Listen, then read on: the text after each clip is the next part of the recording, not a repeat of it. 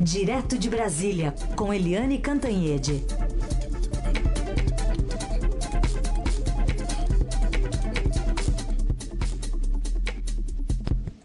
Oi, Eliane, bom dia. Bom dia, Raíssa, Carolina, ouvintes.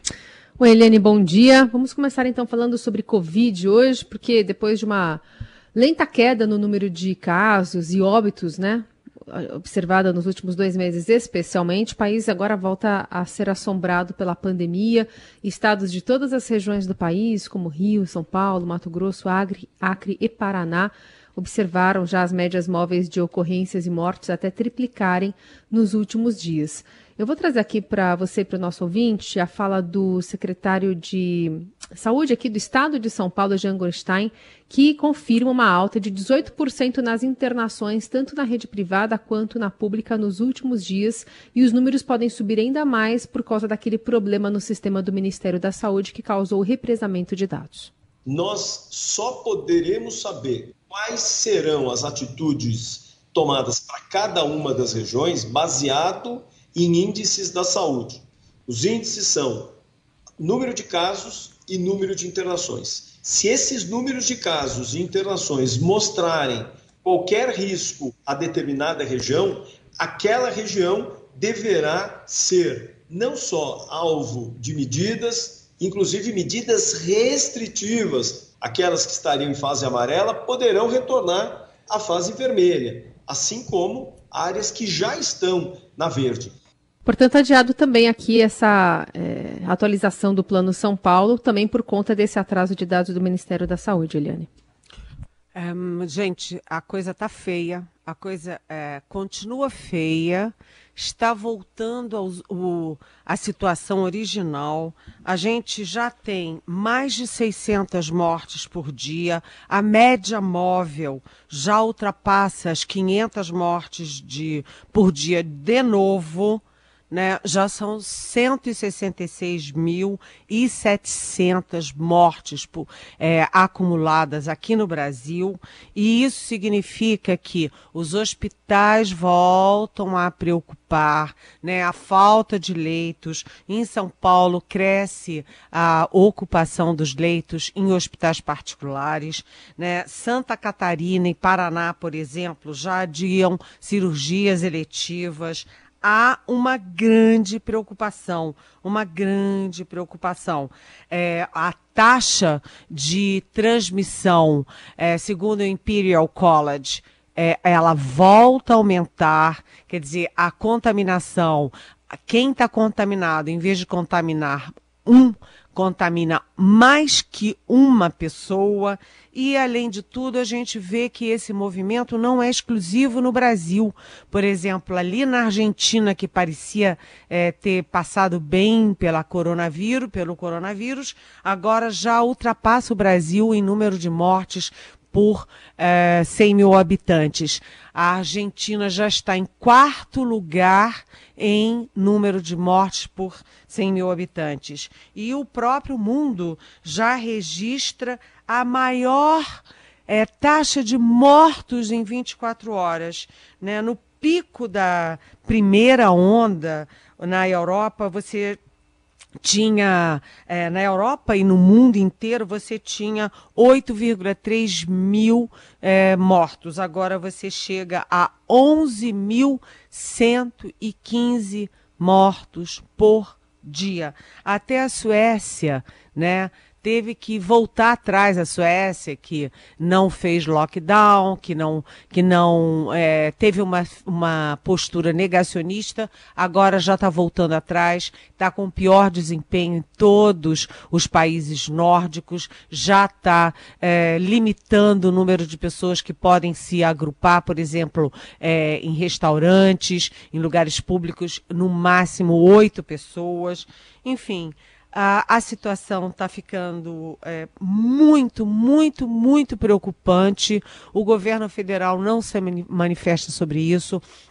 Presidente da República não dá nenhum alerta, o Ministério da Saúde, as pessoas estão se aglomerando, é, você vê festa em praia, festa em, em bares, festas ao, ao, ar livre, festas em lugares fechados, né, as famílias é, fazendo churrascão, enfim, gente Cuidado, isso a gente está falando de vidas, a gente está mostrando agora as sequelas, pessoas que, aspas, se curaram da coronavírus, do coronavírus, mas vão para casa com sequelas no pulmão, sequelas cardíacas, com prejuízo na sua vida, prejuízo no seu desempenho no trabalho, sabe? É muito grave, muito grave.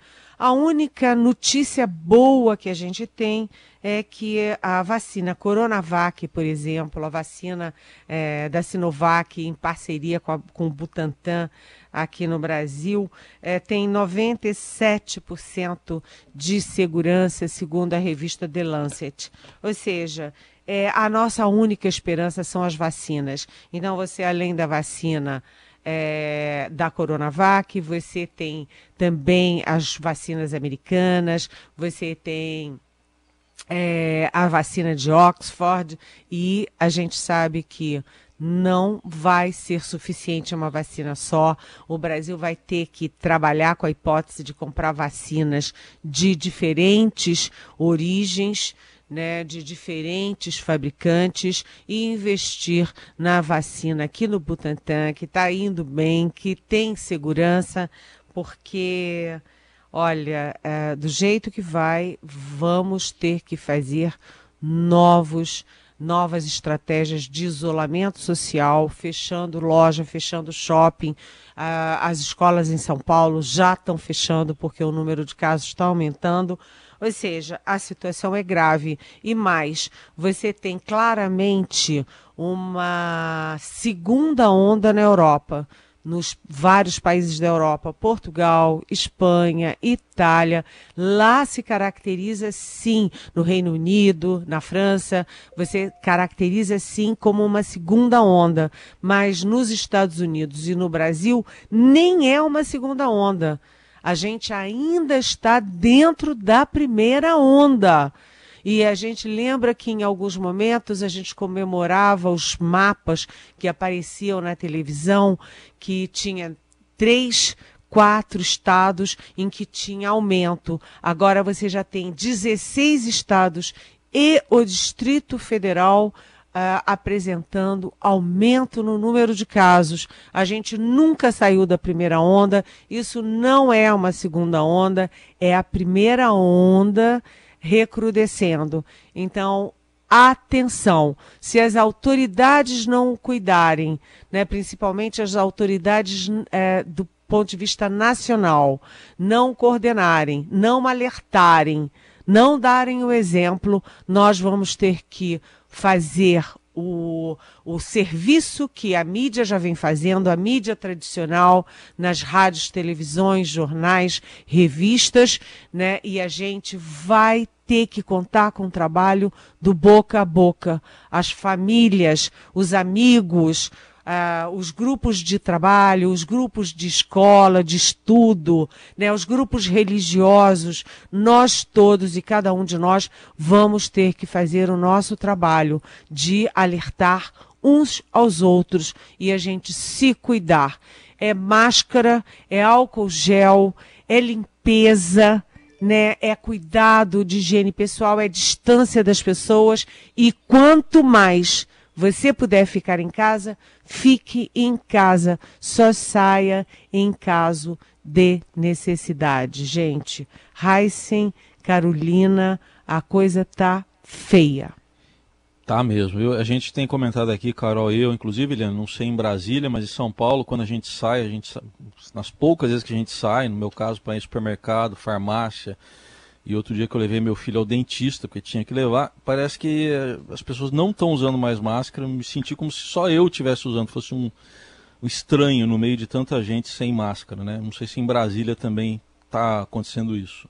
Olha, eu não sei, Raíssen, porque eu não vou a lugar nenhum. Sim. Eu estou literalmente trancada em casa. Mas no outro dia eu precisei sair porque eu fui para uma entrevista, uma entrevista não, um evento de trabalho. Eu fui numa, uh, num seminário de defesa é, na ESG, na Escola Superior de Guerra, em que, aliás, estava o ministro da Defesa, general Fernando Azevedo Silva, os três comandantes militares, Exército, Marinha e Aeronáutica.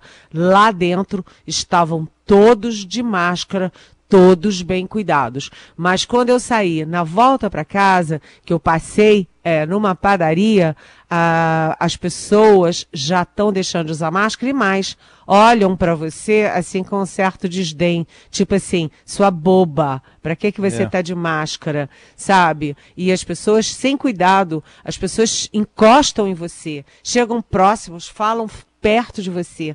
Gente, olha, isto não é uma brincadeira. E a gente tem uma queda no PIB que já está em 4,25% mais ou menos. E se a gente tiver novo lockdown, vai afetar novamente o PIB, vai afetar empreso, empregos. A gente tem milhões de pessoas desempregadas, milhões de empregadas domésticas desempregadas pelo país afora, muitas delas que são sustento de família sabe? E as pessoas não se cuidam. E se você não se cuida, você passa para outras pessoas. Aliás, lembrando que apesar do negacionismo do governo federal, é, você teve vários ministros contaminados, vários governadores e o ministro da Saúde, o general Eduardo Pazuello, não apenas teve a Covid, como teve uma Covid difícil, que exigiu internação e que ele teve que admitir publicamente. Ele não usou a expressão, mas ele teve que admitir que não é uma gripezinha, não.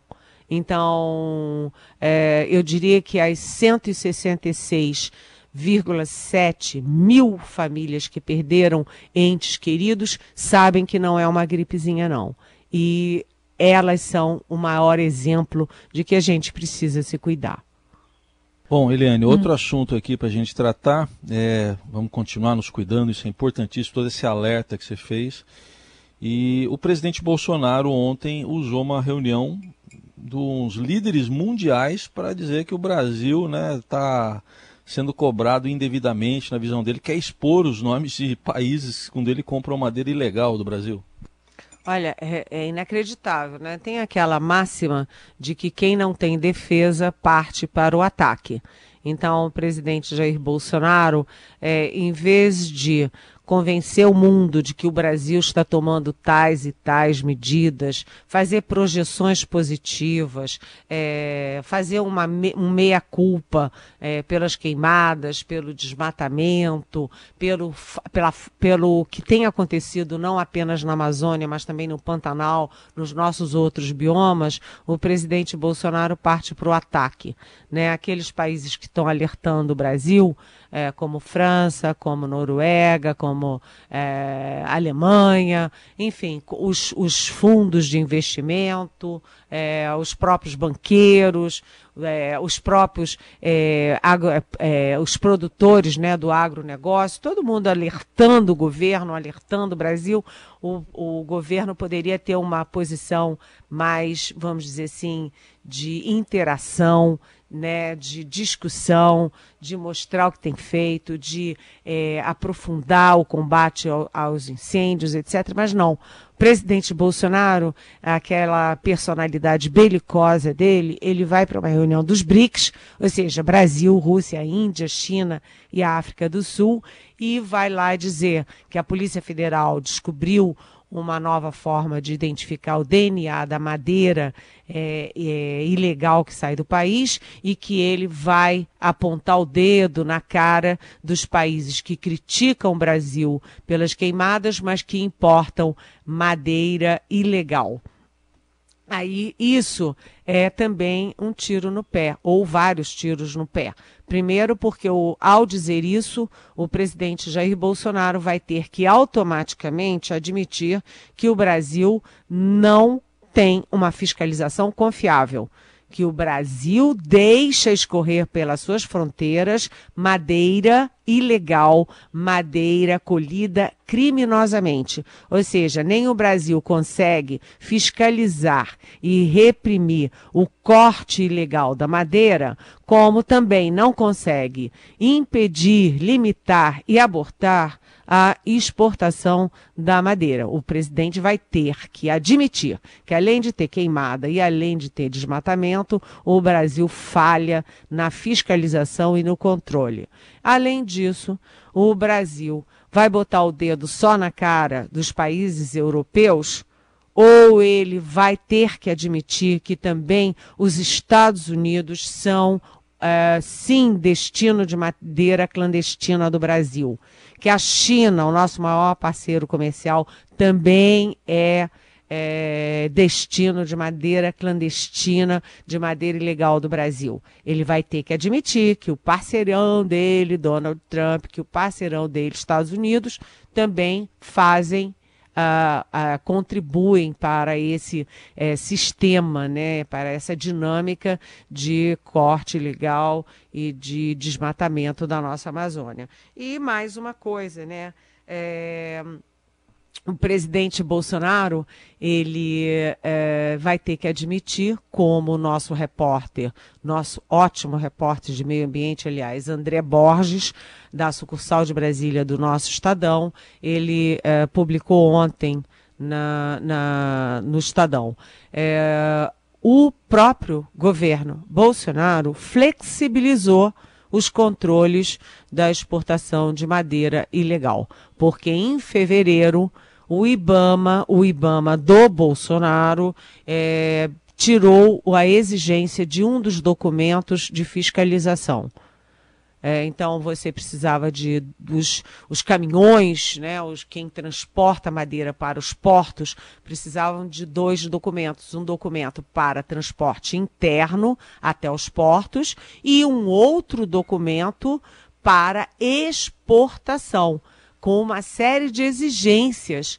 Né? E o IBAMA disse que não, que não precisava esta, é, esta outra, esse outro, essa outra documentação para a exportação para a saída do país. Tanto que o Greenpeace e outras ONGs da área ambiental reclamaram, reclamaram seriamente. O que, que aconteceu? Nada. Então, o Bolsonaro, quando puser o dedo na cara dos países europeus, ele vai ter que botar também na cara do, dos Estados Unidos, da China, vai ter que reconhecer que o Brasil falha na fiscalização no controle e vai ter que reconhecer que o governo dele tem culpa também nesse cartório.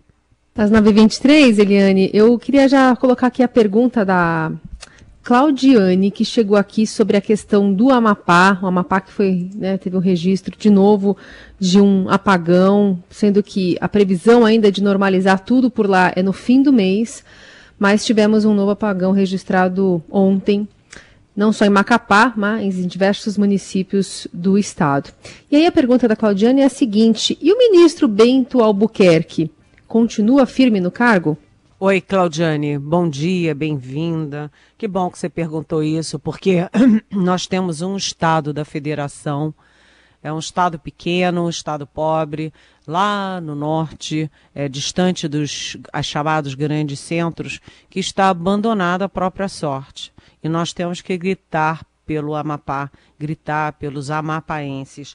Ontem, às 10 da noite, o, o senador Randolph Rodrigues, ele, que é do Amapá, ele conseguiu uma conexão de internet com um gerador, né, uma conexão sem fio, e conseguiu é, se comunicar comigo. Ele me mandou um áudio, ele dando um, um, depoimento de que Macapá estava totalmente às escuras, tudo parado e que o pânico e as manifestações já começavam. Então, as pessoas estão indo para a rua e estão se manifestando e estão gritando devidamente, porque elas têm direito a esse protesto. É, dos 16 municípios do Amapá, 13 estão apagados. Isso significa que as pessoas ficam sem luz, sem água, sem comida, perdem o que está estocado na geladeira, os bares perdem tudo, os restaurantes perdem tudo, os açougues perdem tudo, é, e você tem um aumento do índice de violência, além de, como a gente viu, é, perder o direito de votar, o direito da cidadania, o direito da democracia de votar, como aconteceu no primeiro turno. O Macapá não teve eleição, a eleição foi adiada. Então é uma perda enorme. E o que mais choca, Claudiane tem 15 dias.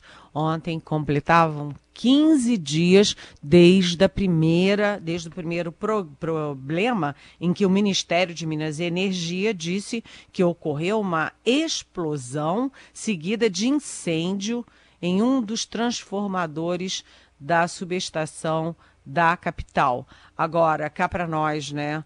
É, 15 dias depois, a primeira reação foi dizer que foi um raio, ou seja, foi um acidente. A gente viu que não foi um acidente, né?